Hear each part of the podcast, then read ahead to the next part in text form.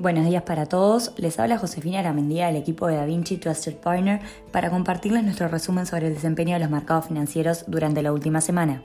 El mes de febrero ha comenzado con un tira y afloja en los mercados, llevando a que las acciones globales cerraran la semana pasada con ganancias en la mayoría de los índices de referencia mundiales. Las mismas se vieron afectadas por la temporada de resultados corporativos y dejan atrás al peor enero para los activos de riesgo desde la crisis 2008-2009 y el peor mes para el S&P 500 desde marzo de 2020. Para el corrido de la semana, en Estados Unidos los principales índices bursátiles presentaron ganancias. De la misma manera, en Europa los principales índices presentaron resultados positivos. En Asia los índices bursátiles también presentaron retornos positivos, ya que el índice Nikkei 225 de Japón subió 2,70% y el índice Shanghai Stock Exchange permaneció cerrado por el Festival de Primavera. Por el lado de los commodities, el precio del petróleo se disparó por encima de los 92 dólares por barril, alcanzando un nuevo máximo de 7 años en medio de señales de que la demanda está superando las expectativas del mercado y las limitaciones de suministro en algunos lugares. En cuanto a datos económicos, en Estados Unidos toda la atención se centró en el reporte de empleo de enero publicado por el gobierno el viernes. En el mismo se informó que Estados Unidos agregó 467.000 empleos en enero y que la contratación de diciembre se revisó al alza, lo que apunta a la capacidad de recuperación de una economía que se recupera rápidamente a pesar de las sucesivas oleadas del coronavirus. En tanto, la tasa de desempleo subió a 4%, superando el 3,9%, sorprendiendo positivamente a los analistas.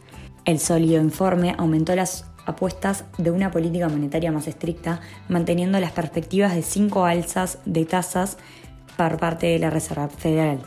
Por otro lado, el ISM manufacturero de enero en Estados Unidos registró 57,6 puntos. Por tercer mes consecutivo se desaceleró el crecimiento, limitado por las dificultades de suministro y la escasez de mano de obra, a pesar de las señales de mejora. En cuanto al ISM de servicios en enero, fue de 59,9 puntos por encima del consenso de los analistas.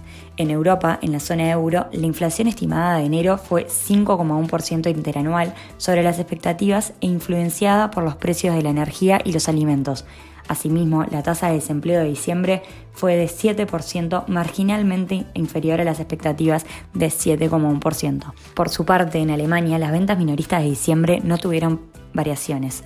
Por otro lado, en Asia, el índice de desempleo en Japón se mantuvo en 2,8% en 2021 debido a la persistencia del COVID-19. Durante la semana, los inversionistas estuvieron atentos a cómo evoluciona el conflicto geopolítico entre Rusia y Ucrania, el cual ha seguido impulsando el precio de los commodities energéticos. Sin duda, los esfuerzos diplomáticos y las maniobras militares van a continuar entre ambos esta semana, así como por parte de los países occidentales. Reuters ha informado de que el presidente francés Emmanuel Macron tiene previsto visitar Rusia para hablar con el presidente Vladimir Putin entre el lunes y el martes, mientras que el Washington Post asegura que el presidente estadounidense Joe Biden tiene previsto reunirse con el canciller alemán Olaf Scholz el lunes. Esto tiene lugar tras conocerse los informes de una sesión informativa ofrecida por el gobierno de Biden a los funcionarios del Congreso de Estados Unidos, según la cual Rusia ha acumulado el 70% de las fuerzas necesarias para invadir Ucrania por completo, aunque la sesión informativa no afirmaba que fuera esa la decisión final de Rusia.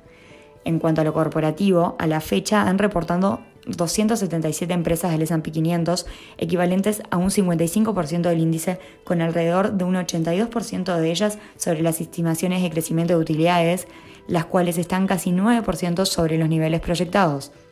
Además, en promedio, las utilidades de las compañías del índice crecen 30%, siendo lideradas por el sector industrial y de materiales, mientras que las ventas en promedio aumentan 16%. No obstante, las acciones pierden momentum luego de que empresas tecnológicas como Spotify, Qualcomm y Meta, matriz de Facebook, mostraran débiles resultados, generando una histórica caída de esta última con una pérdida de 251 mil millones de dólares en su valor de mercado. Por otro lado, han reportado un 27% de las empresas del Eurostock 600, con un crecimiento promedio de utilidades de 56%, sobresaliendo el sector energético, inmobiliario y financiero. Por el lado de la renta fija, las tasas de los tesoros a 10 y 30 años cerraron la semana con una desvalorización semanal de 15.5 y 15.6 puntos básicos respectivamente en línea con la publicación de indicadores de materia de empleo. Al respecto, la tasa de los tesoros a 10 años cerró en 1,92%, alcanzando su nivel más alto desde diciembre de 2019, después del dato de empleo en Estados Unidos. Para esta semana se destaca el dato de inflación para el mes de enero en Estados Unidos, así como la balanza comercial y la confianza de los consumidores. En Asia se destaca China con las lecturas de los PMI para el mes de enero. Hasta aquí llegamos con nuestro resumen semanal de noticias. Cualquier consulta o comentario adicional no duden en contactarnos. Muchas gracias.